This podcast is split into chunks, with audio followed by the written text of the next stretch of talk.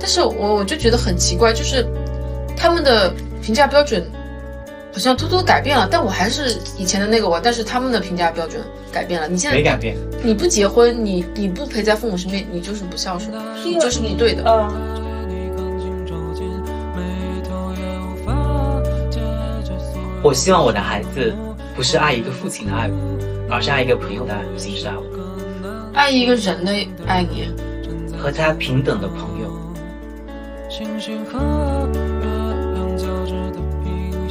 很多时候，你感觉你在拥有他，嗯，但其实你在为他所苦。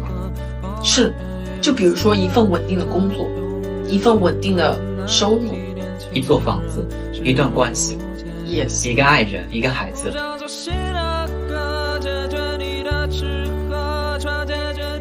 然后悉达多说，当一个人有所追寻，他只会看到他所追寻之物。他之所以无所发现、无所获得，是因为他只专注于他所追寻之物，因为他执迷于自己的目标。追寻意味着有了目标，而寻见则意味着自由、包容、摒弃一切目标。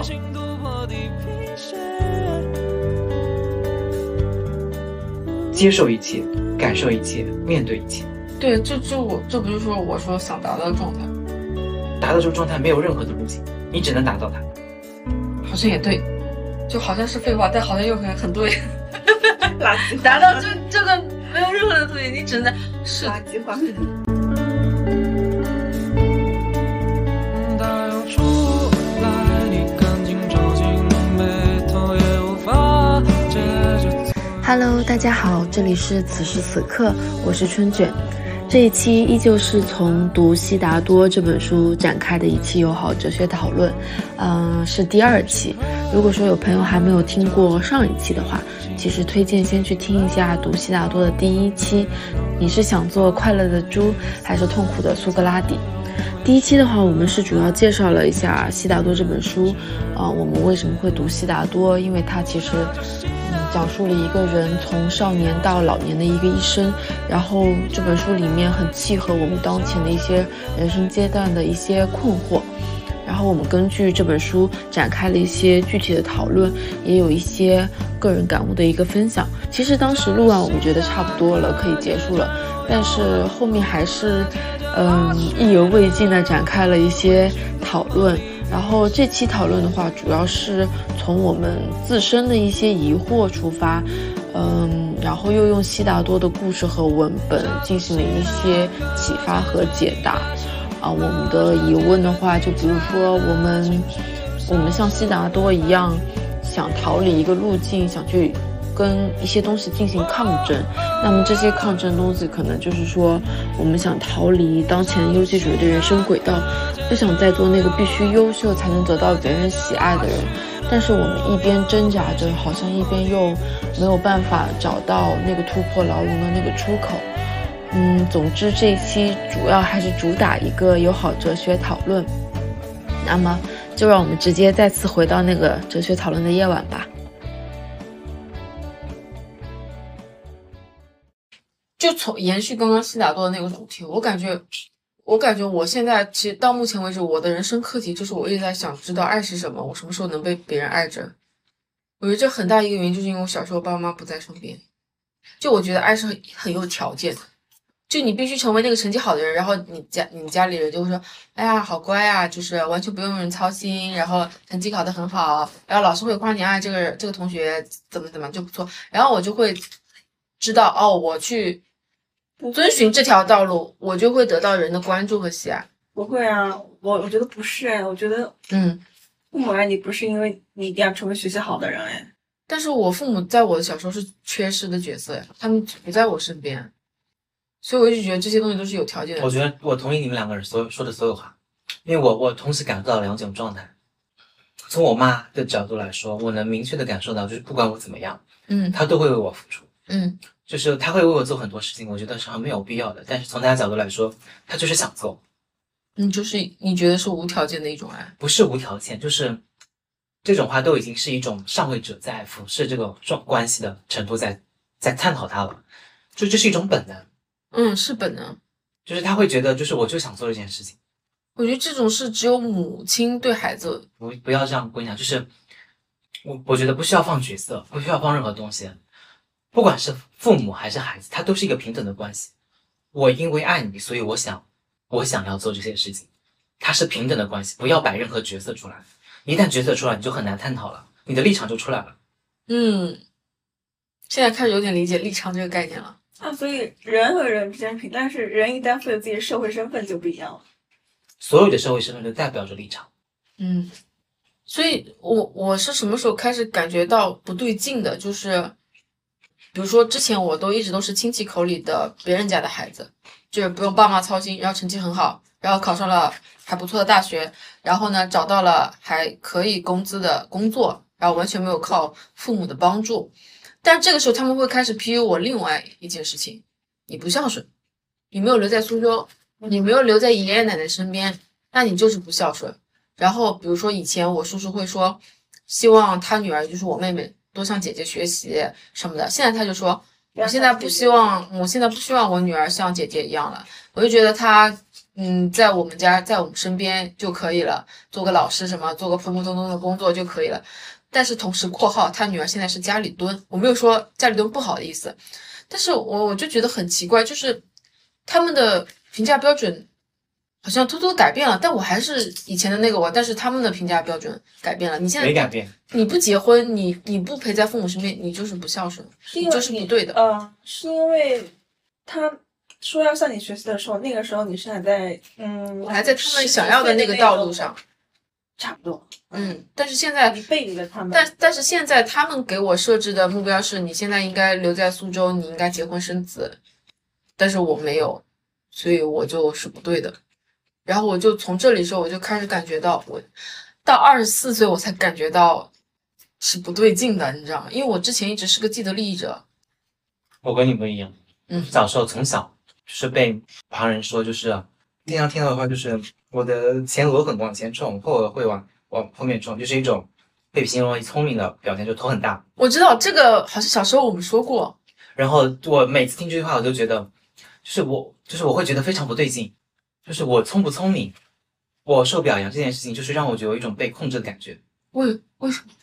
你不会觉得说我在被评论，我在被评价，而且这个评价不是我我的评价，而是别人的评价，就你在被别人以言语在操控， PUA 严重一点就是就是他们在赞美你这些事情，他们是不是就希望你继续这样下去？嗯是啊，你就是在被受控制。嗯，就是我我我我当时是不知道为什么，但是我就是觉得不舒服。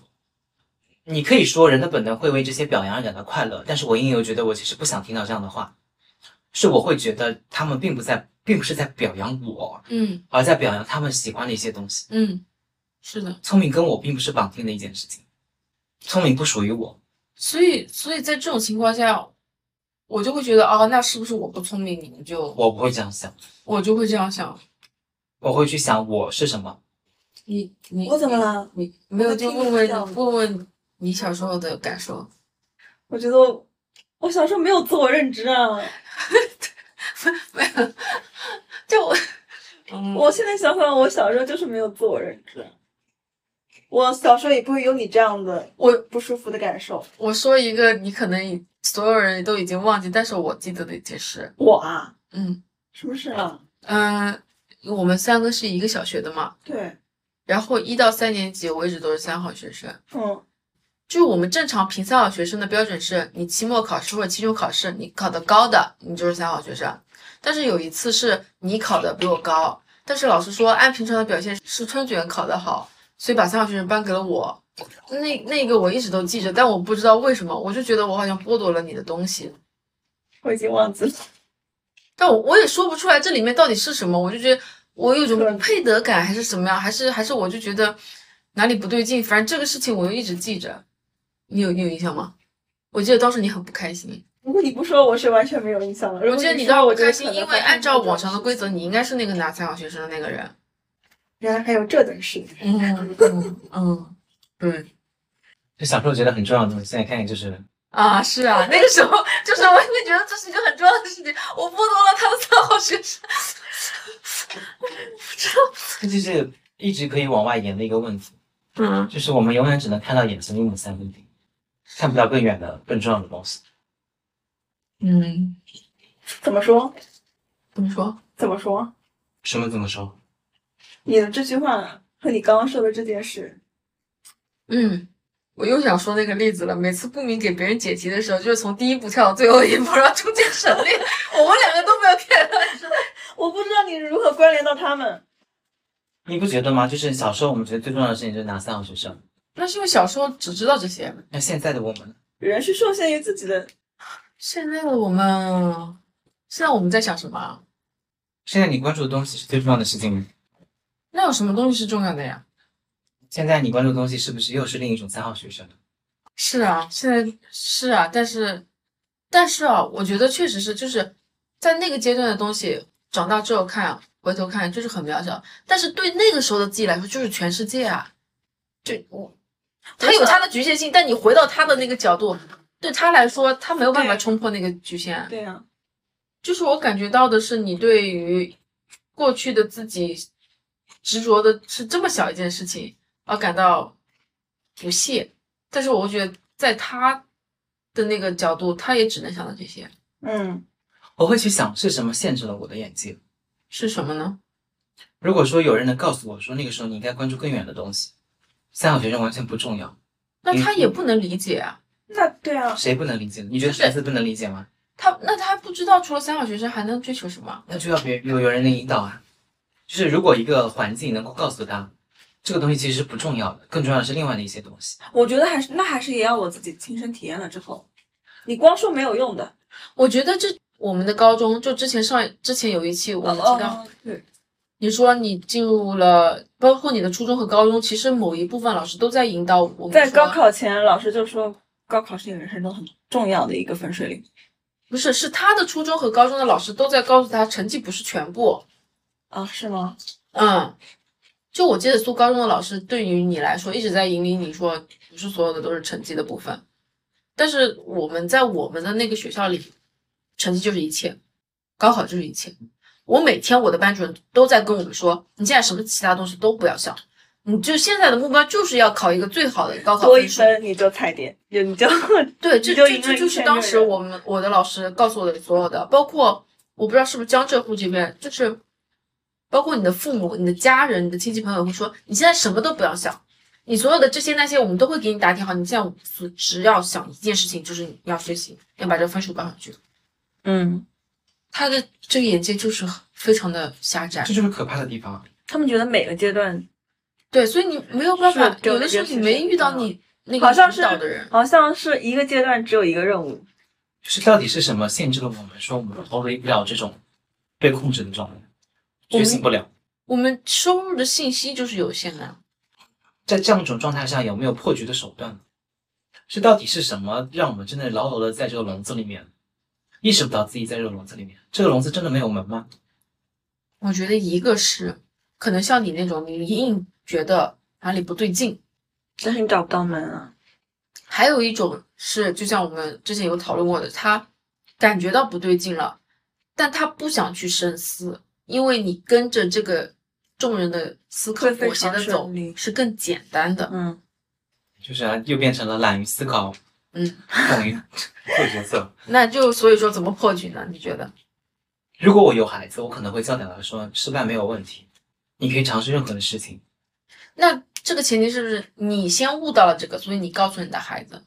那如果在局中的这个人他怎么破局啊？对我只能说我能给创造一个什么条件，但是我我不能要求我的孩子能够变异。 你说，如果在外部都是一个笼子的状态下，除了变异的那些人之外，他还能有什么样的人能够突破这个笼子呢？嗯。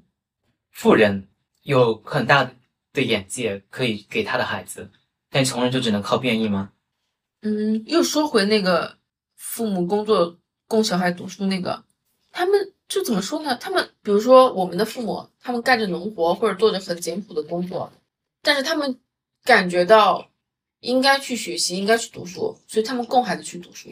这是不是也是他们在自己的局中，然后但是试图用自己现在现有的知识去为小孩做了一点破局的铺垫。他们一开始在铺路，最后终将成为路上的障碍。是的，嗯，但我然后我就对这一点感到很痛苦。如果你迈不过这个障碍，你就将留在这条路上。嗯，我觉得比较可能的行方式就是你先迈过去，回来再把障碍搬走，怎么搬走？那就是后面的话了。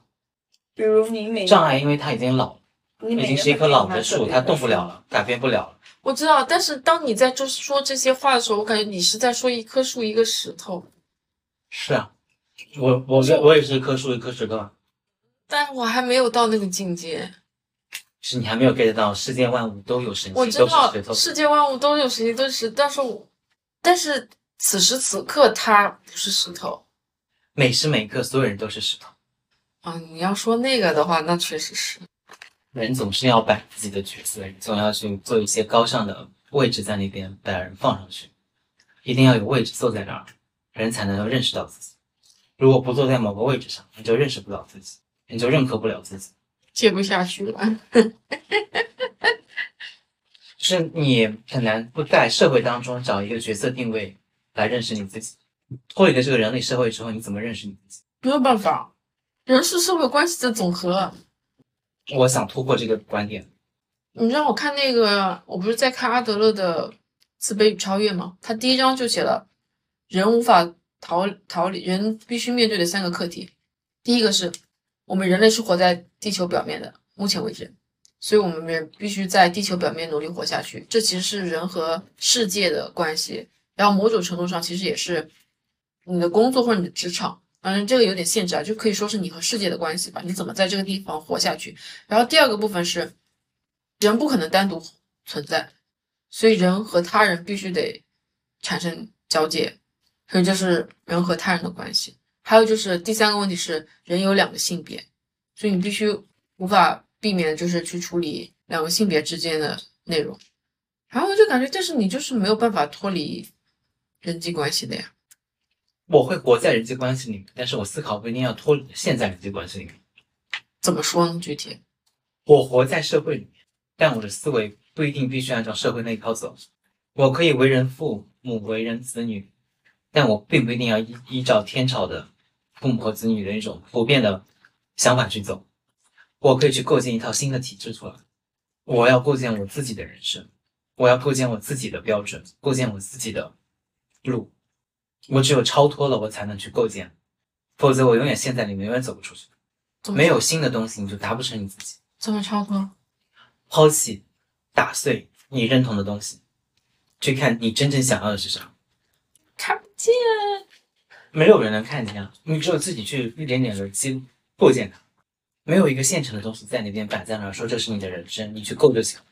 那嗯我我先我先问一个问题，你觉得你现在找到了？你说你要超脱、打造自我的价值，我只到我只找到了我要超脱，我没找到我要找的东西是什么，但是我在找。嗯，那我觉得我也还在找，但我的状态没有你那么稳定，就是你还在，我还在打碎的状态。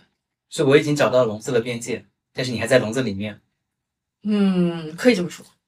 就是你你出不了这个笼子，但你又想到笼子外面去。嗯，你还在认同这个笼子的存在，并且认为它的认同它的合理性，你还在觉得这个笼子让你觉得愧疚。如果我要出出去，我是不不对的。嗯，你被社会荼毒的太久了，读这是太久了，二十五年了，二十五年了才终于觉醒，真的很难。你是不是已经到了一个老年纪，已经改变不了了？所以我这两年就就真的有点，我很想去做出什么改变，不然我感觉我就一直这么下去了。说一个很现实的话题，比如我说，那要不我给我自己找点事情做，我去我去读书吧，我去出国留学吧。然后这个时候，我的咨询师跟我说了一个很现实的问题，他说现在出国学历并不代表什么，你现在回来学历已经不像以前那样子了，现在贬值了。你出国你要花多少钱？二三十万，三四十万，然后这期间你又没有办法盈利，你这个损失掉的是很现实的东西。然后我说，我想要的并不是我要赚钱，或者说我要存多少钱，或者说我要回来这个学历对我的工作有没有价值。我想要的是体验一种不同的人生。但是我又觉得我没有办法完全的否定老师说的那些现实的东西，你为什么要否定它呢？你为什么要认同它呢？你为什么不能接受它呢？我我是接受，我这这些不是很现实的你，问你题就啊、接受这些苦难啊，我不愿意接受这些苦难，这就是就又当又立， 既要又要还要。知道又来了。我很想说，就是悉达多那本书，他想传达的一个观点就是，接受一切，感受一切，面对一切，它就在那儿，我不能逃避。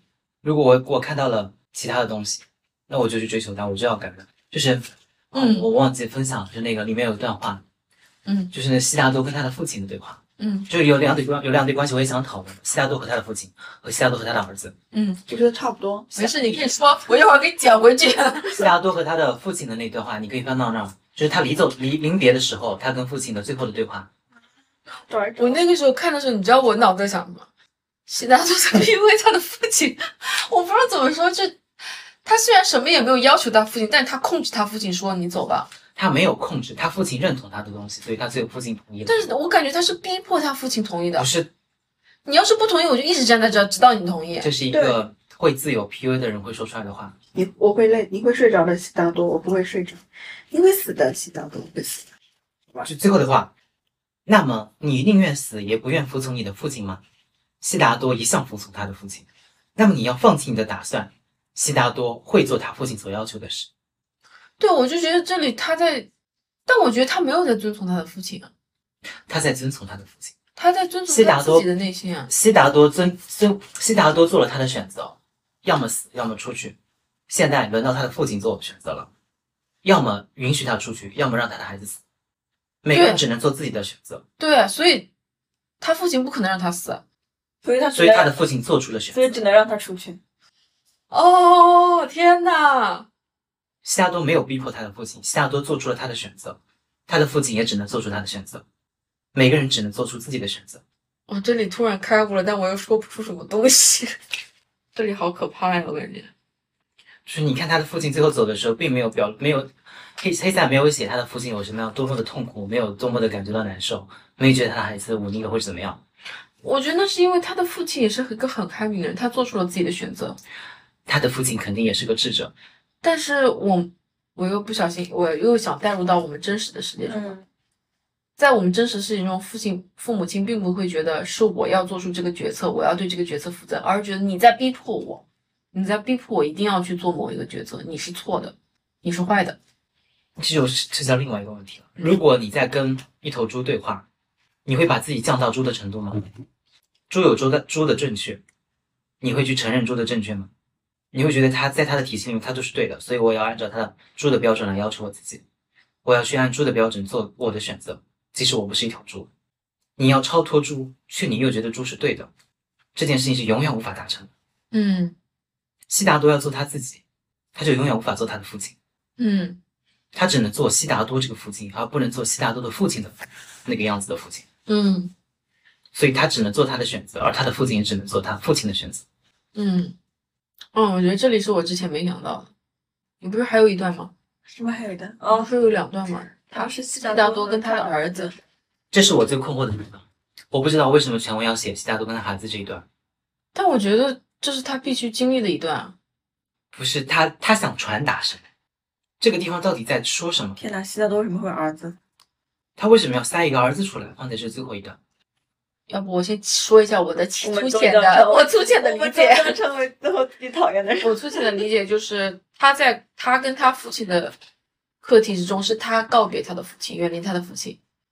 但是在他出现他的儿子之后，他又发现，当你成为你那个父亲的时候，你没有办法去放任你的儿子去做他自己的决定，你还是想希望你的儿子留，比如说他希望他的悉达多希望儿子留在他身边，跟他一起，他希望改变他的儿子。这不就是当初对，这是他当初父他父亲亲希望的，所以他必须有一个儿子，让他成为父亲，所以他才能够理解当时他父亲的那个心境是怎么样的。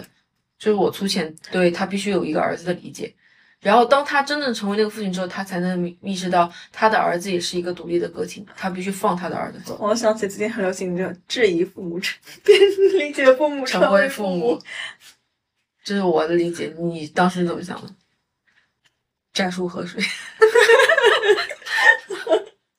再有一个想你在问我吗？我以为你在问他，你。我没有想法，因为我是不理解的。那因我为刚刚说完那个，你有什么感觉吗？我觉得那可能是大部分人的状态，但这个应该不会是我的状态，因为我的做法不会是，不会是说我作为一个父亲之后，我就会突然的产生一些父亲的责任。我觉得他这里正要表达的是，当你以为你不会这样做，但是到了你到了那个位置上，你会发现你仍旧没有办法控制自己。话别说的太满。哦，不能说的太满。我做，我觉得我会去先去想我自己，如果我放在对，就是如果我是我当时那个孩子，我觉得你还是那还是是以你现在的心态在心境在说，嗯，你还是其实你是局限于你现在的心情。哇，你终于说出了一句鄙视富比特比差不的话。有可能，完了，我们现在要以这个为来标榜，我终于说出了比是阿布的， 我想太搞笑了。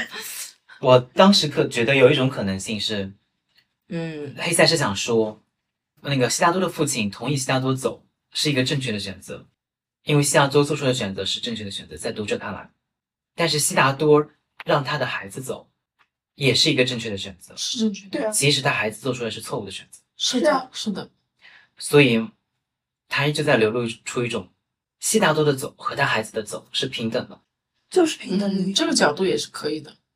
所以就是大家都是石头，所以，所以说还是真的，你会看到你想看到的东西。就你从这本书看到的，还是最关键的那一段，就是石头那一段，对你来说是最重要的东西。对，我看到的还是爱和自由的话课题，就是我爱这个孩子，但是孩子是自由的，你希望他怎么样，但是你要尊重他的决定。因为在我这边哈、就是我一直我已经就是形成一种很明确的观点了。嗯我的父母是一个家庭，我将构建我的家庭，我的孩子要构建他的家庭，这是三个家庭。但同时你们也是一个大家庭。我不承认这点，嗯，那我还是承认这个。我觉得我们可以有互相平等的爱的关系，但我们不会以家庭这种强约束的形式存在。嗯，那你说的那种平等的关系，你有有具体一点的？就是家庭里面的关系不平等嘛，我希望我的孩子不是爱一个父亲的爱我，而是爱一个朋友的爱形式爱我，爱一个人的爱你，和他平等的朋友。就是我不希望我是作为一种高高在上的引领者或者但是你刚刚，你刚刚想，你想为你儿子，你为你的孩子破局的时候，你就是你就是在做他的高高对我在希上的望他引成为者跟我一样的人。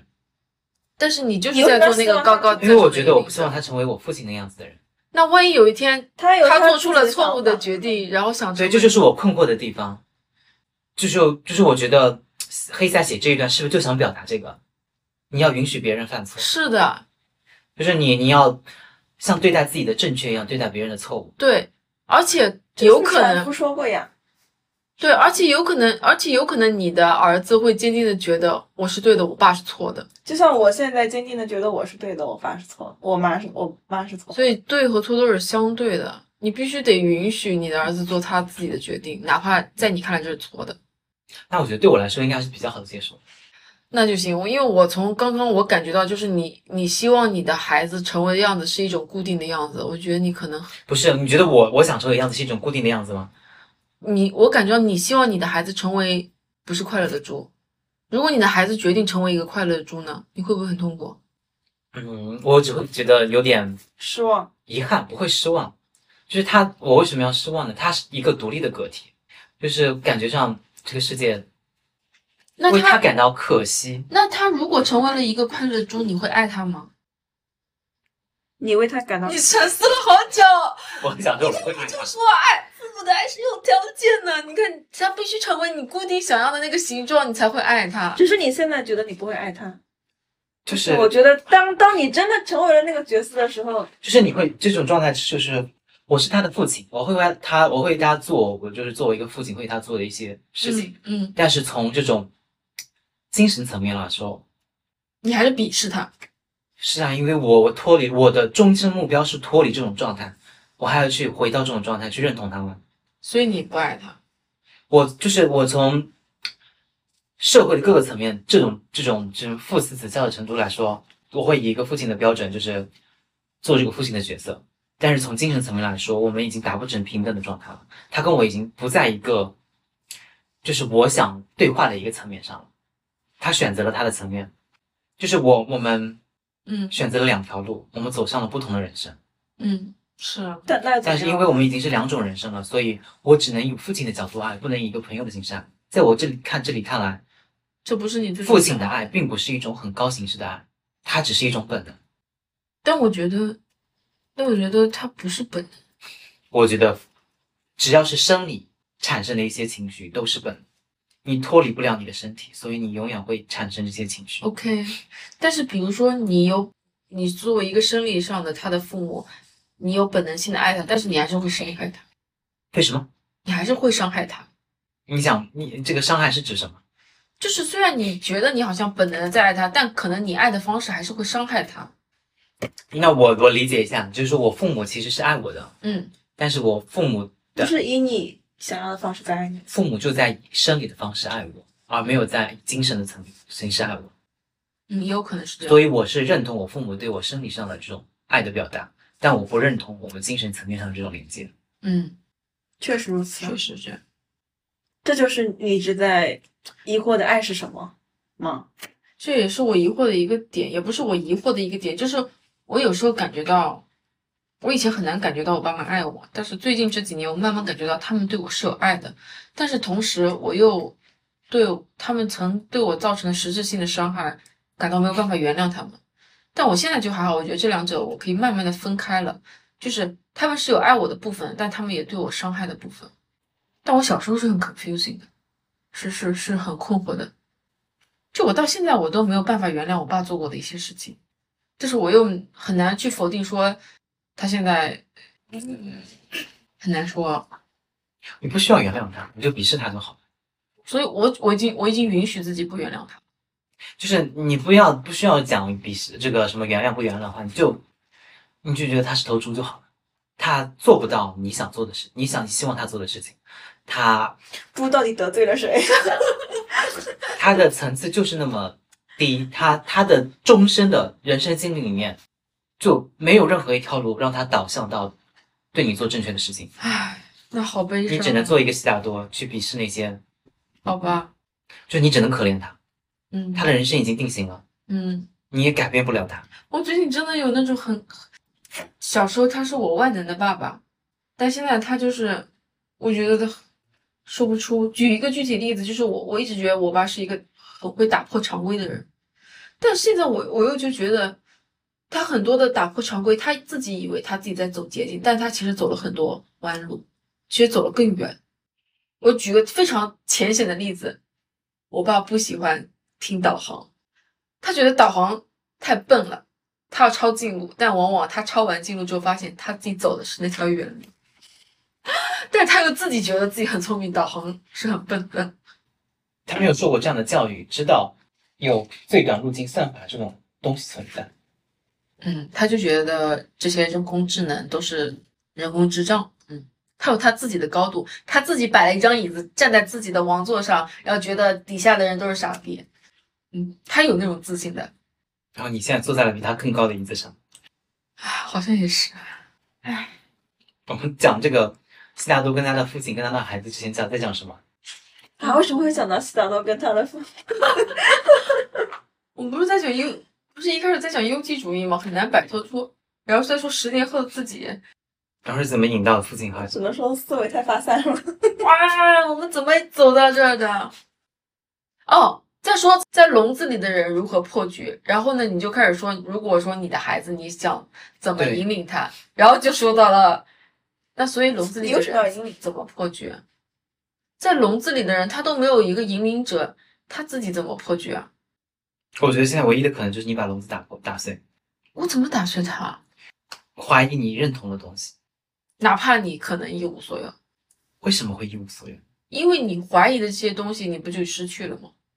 然后，但是你会不会得到另外一个东西？不一定。为什么一定要得到呢？就是你你觉得，那就是另外一句话啊，就是很多时候你感觉你在拥有它，嗯，但其实你在为它所困。是。就比如说一份稳定的工作，一份稳定的收入一座房子，一段关系， ，yes。一个爱人，一个孩子，嗯，我现在确实会觉得，我一直在想，我为什么没有办法下定决心裸辞？就是我要是辞职了，我不就没有稳定的收入了吗？但是我要稳定的收入要干嘛呢？不就是为了想要过我想要的生活吗？但是我我现在为了这个收入，我又没有办法过，过的又不是你想要的生活。我就被困在这儿了，有时候感觉到是在拥有，实际上是在，被困住。但这个东西是永远无法打破的，就是万事万物，同时既是拥有又是枷锁，就看你愿意打破这个枷锁，还是愿意继续为它所困。那你说会不会有一种情况是，你从一个牢笼逃到了另外一个牢笼？必然的，这不是一个问题，不是一种可能。这个世界就是一层一层的牢笼，那有什么意义呀、 那有什么意义？我又开始问了，我又陷入虚无主义了。就是区别就在于这个笼子是别人构建的还是你自己构建的。自己构建的也是笼子呀，是啊，你自己构建的笼子，你会但我觉得自己构建的笼子你不痛苦吗？你还是会痛苦呀。所以我感觉我我有一个矛盾点，就是我还是在追求永恒的快乐，我我无法接受痛苦的状态。你无法认同，幸福是令人痛苦的。嗯，没有，我感觉我还是就是在追求从此以后人们过， 从此以后过上了幸福的生活，直到死去。我已经觉得这种状态是不存在的了，我也觉得这种状态是不存在的了。就是人永远只能在痛苦与快乐当中循环，嗯，我也所是以。这个整个世界永远只是在循环，那 What's the meaning 呢？没有 meaning 啊。这就是你觉得《希腊西大多》这本书最后有 meaning 吗？他给我们指出了一种路径啊，这这是路它径的指向的是 meaning 吗？他路径指的是追寻自我。你觉得这件事情是 meaning，但它并没有说最后有一个 mean 高的 meaning 在那儿，对吧？但是那个你的，比如说石头那一块的世界观，对你来说不就是 mini 吗？天啊，我们又陷入了上次那个对话，一模一嗯样。又到虚无主义了，你觉得追寻了石头石头那个状态之后，你就获得了 meaning 吗？我不知道哎，但你看世界的角度不就改变了吗？然后 meaning 就结束了吗？没有结束啊，你的世界观不就一直在影响着你吗？那你下一步呢？你要再去追寻下一个 meaning，对，所以就感觉好像不知道到底在干嘛。那就是 meaning 本身就是不存在的。你要追求这件事情是存在的，你要追寻的不是什么 meaning，而追寻的是追寻本身。过程即回报。哦，刚刚说到追寻本身，我去拿回来我的饰物。我发现这个也是我最近一件一直在困惑的一件事情，就是也是最后悉达多跟乔达摩的啊，不，悉达多跟乔达文他们最后乔文达晚年时间的那个那一句对话，就是悉达乔文达一直都在追寻，但是他觉得没有追寻到他的东西，但是他觉得悉达多达到了，所以他就想问你追寻的那个东西到底追寻到了什么？你能够对我稍加指点，然当一后个人有所追寻，他只会看到他所追寻之路。对，让我念，让我念，让我念，嗯让我哦念。然后悉达多说，当一个人有所追寻，他只会看到他所追寻之物。他之所以无所发现、无所获得，是因为他只专注于他所追寻之物，因为他执迷于自己的目标。追寻意味着有了目标，而寻见则意味着自由、包容、摒弃一切目标。就我感觉，我就一直在追寻，但我没有寻见，就那个目标太固定了，是你是这种感觉吗？就是跟我们刚才讨论是一个问题啊。对啊，你觉是一个得问题 meaning 是啊，存在的，所以你在追寻一个 meaning。我觉得 meaning 是不存在的。所以我一直追追寻不到。对啊，你有了一个 meaning 之后，又有下一个 meaning，就永远有下一个 meaning，你也永远就追寻不到。如果 meaning 一旦不存在，你就追寻不到东西了，那寻见是一个结果还是一个状态呢？它是一个状态吗？是一个状态。嗯，他会觉得他每时每刻都在寻见，对，嗯。那我现在就变成我要追寻寻见这个状态，就 啊，太幸福。中国人非常的喜欢嗯，有一样东西摆在前面去供奉。我甚至觉得这个东西是我工作以后一直在侵蚀我的部分，就是我做项目管理嘛，你要先有目标，你要做 OK 啊，先定一个目标，然后再拆解关键目标，然后每天你要做什么，就这个东西一直在荼毒我，导致我在我的生活中，我会先想我想要达到一个什么样的状态，然后我想要达到一个什么样的目标，然后为了这个目标我要去拆解，但是你就会发现你拆解的这些东西，大部分程度不会走到那个目标，而是会走到别的地方，你就永远追寻不到。你还要回到笼子吗？回到笼子了吧？嗯笼子不就结束了？笼子就是意义嘛。我我在追寻意义，你觉得没有意义啊。聋子不是一言，你要否定聋子，就是嗯，聋子是一种认知，但是自我认知的聋子，就是区别就在于你活在一个你认同的笼子和你一个不认同的笼子里。你在你不认同的笼子，你永远想出去；在你容认同的笼子里面，你觉得笼子外面的东西才是你不想要的。那这是不是你不想走出舒适区呢？笼子是舒适圈吗？聋子有可能是一个很痛苦的状态。为什么不可能呢？这就是刚才的，又回到了刚才的话题啊。幸福使人痛苦，宕机了，宕机了，宕机了，宕机了，宕机了。这个我暂时暂时领悟不到，就是你觉得你现在生活幸福吗？不幸福。相较于相较于以前无知无畏的时候，我觉得那个时候更幸福，快乐的猪更幸福。啊， 我知道你这个意思，我们前面已经说过了。我非常的不觉正得我现在的状态肯定是比从前无知的我是要更快乐的，即使我现在痛苦，我来打个比方吧，简单一点的比方，比如以前我的容器只有一百，我的快乐是一百，所以我是百分之百的快乐。我的现在的容器，比如说是一千，但是我的快乐是两百。其实我的快乐增长了，但是因为我的容器变大了，所以我的快乐比例下降了。好理解吗？因为你的见识更多。我跟你理解的层面不一样啊，我是觉得，嗯，我并不想回到从前那种无知的状态，不会思考的状态，就是单纯只会痛苦而看不到外面的是什么的状态。我觉得那种状态，那种一无所有但快乐的状态，让我觉得面目可憎。我可以几十年、上百年的过那样一种状态，那过了等于没过。 Why？我觉得那不是一种天真的状态吗？你愿意选择那样一种状态，我不愿意选择那样一种状态。嗯，但我觉得我我现在是回不去那种状态了。所以这是你的，你其实想要的一种状态，这是你所以我备说选方案之一。对，所以我说我有时候会羡慕快乐的猪呀。我永远不会羡慕快乐的主。我觉得我一直都觉得，我既然是人，那我就要活成人。不用听他的，你只应服从你自己内心的声音。这可能是因为我以前我看过，你们可能没有看过里面类似的就那些书啊，你们有读过尼采或者之类的吗？他有一句话我真的非常的认同，就是活在这个世界上而不发问是可耻的。就是我可能也有那种哲学家式的那种，就是就是古希腊哲学家式的那种，就是他们觉得哲学家是最高的，嗯，你看过苏菲的世界吗？也是一本哲学入门。哲学家是最高，那有没有可能哲学家有时候讲的一些又脱离了现实？他们因为他们脱离现实而觉得他是最高的。我来讲苏菲那个世界里面，他是这么举了个例子的。他说，我们人类是活在一个兔子的身体里，然后呢，大部分的人都是窝在那个兔子毛的最深处，很温暖，很舒适，他也不想出去。哲学家呢，就是那个抓着那个兔子毛到兔子毛最外顶端的人，他会发现啊，原来我们在一个兔子上，然后我我们这个外部的，就是是一直在跳跃的，然后这里是很危险，我们随时可能会从这个兔子毛上掉下来的。但他才是那个看到真相的那个人，但大部分的人都是窝在兔子毛最深处，很温暖、很舒适的人。我现在就想忘在兔子毛里面， 所以我觉得窝在兔子毛里面并不可耻，难道一定不好吗？我觉得这不可耻。就像你说的，万事万物我们都是石头，只不过有的人选择了，这个世上有千万种处事标准，有的你人是就对，的，他也是对的。他可能是对不对？就是你选择。啊，，对，有的人可能就选择他要窝在那个最所以，深在我构建的我的笼子里面，如果我不往外走，那我我存在跟不存在没有任何的差异。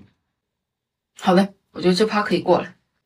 还是还还是知行合一的问题啊！你想要待在那个兔子毛的顶端，然后你也待在那个兔子毛顶端。我就是我在这个兔子毛的中间，但我到哪儿上也上不去，下也下不去， 上不上下不下的，这就是不上不下的。就那个哲学理论嘛，一头驴子站在两头干草的中间，两头干草一模一样，它很饿，但是它不知道如何选择，它就饿死在了中间。就我感觉我要饿死在这个中间了。你觉得以后你变成什么样子，你会觉得比较满意？这好像就是那个十年后的问题，十年后你想成为什么样子？现在没有年限了，那这个以后是你可能一年就可以成为他，你可能一百年都成为不了他，但是这个状态是让你满意的。我觉得我想达到的状态是，允许一切发生。我种下一颗种子，我允许它自由生长，这是我现在比较想达到的状态。但我现在就是，我每种下一颗种子，我就希望它长成固定的样子，那你说这句话的时候，第一反应是怎么达成它吗？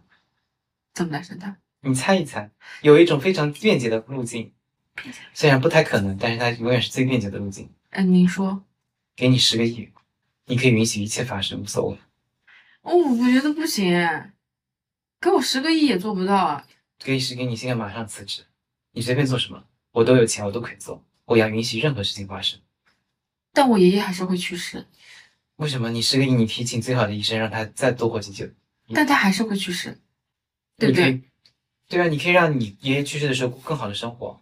但他还是会去世啊！我没有办法接受他去世啊！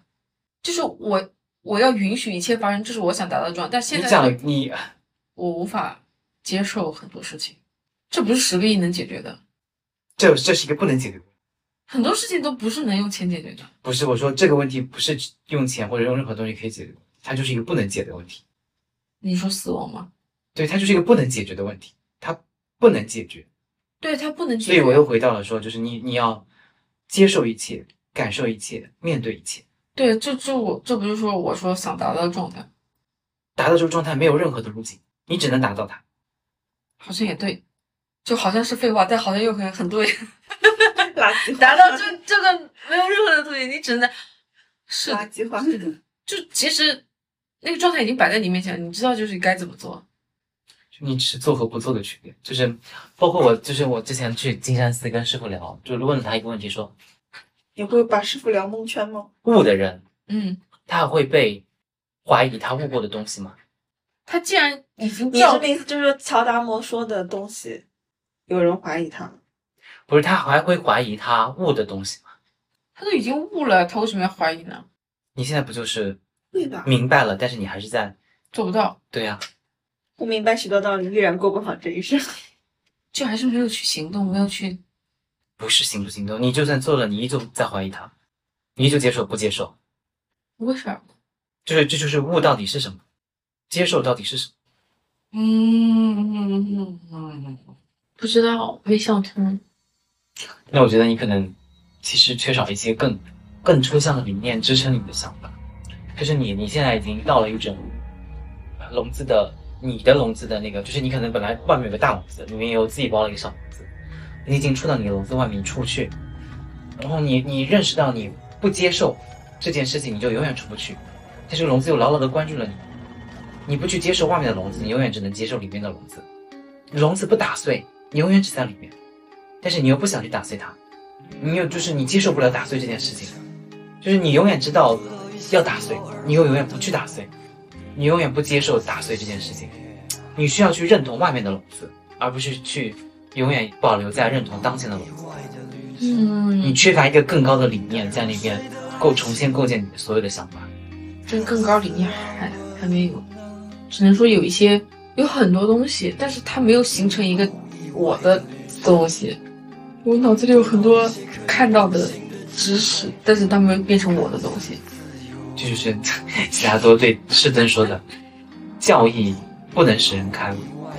在这件事情上，我的死循环就是，唉，说不出来。我感觉就是那个追寻跟寻见的那个区别，就还是在追寻，但我没有寻见。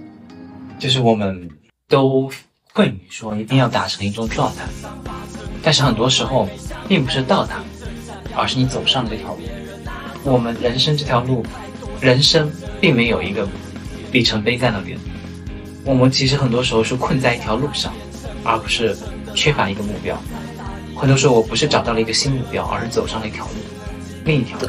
你只是走那条路的问题，而不是选哪个目标的问题。嗯，一会儿我让你消化一下，但我感觉应该是我想我在想的那个。我突然我又看到了，我又看到了悉达多问维苏德瓦，你是否已从河水学到了这个秘密，以及世上并不存在时间的事情？我们之前是不是讨论过这个？时间是不是幻觉？对，就最后一张我感觉力度太大了，我的生命也是一条河，少年悉达多、成年悉达多和老年悉达多，只是由于幻象而有分而有分别。所以你说时间是一个幻象，是的，就是那条河永远在那。过去之心不可得，未来之心不可得，万法皆如俱入目前。啊，我解决我的困惑方法就是把你们说的话全都塞在垃圾里，你是从来不会有疑问，是不是？不要想太多。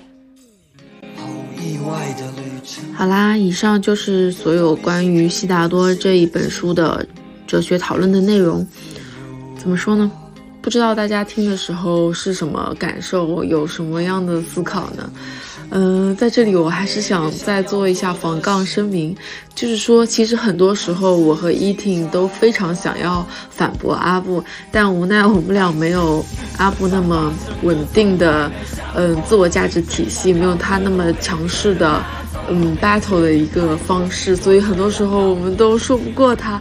所以我其实还是想最后强调一下，就是无论你是选择做快乐的猪，还是痛苦的苏格拉底，都没有高下之分，做快乐的猪也并不可耻，就是关键还是要有自己的思考，有自己的选择，然后选择自己到底走哪一条路。嗯，那么所以以上就是这一期的全部内容，也欢迎你留言跟我们分享你的思考。嗯，那么这一期就到这里啦，这里是此时此刻，希望我们下一期还能再见面，拜拜。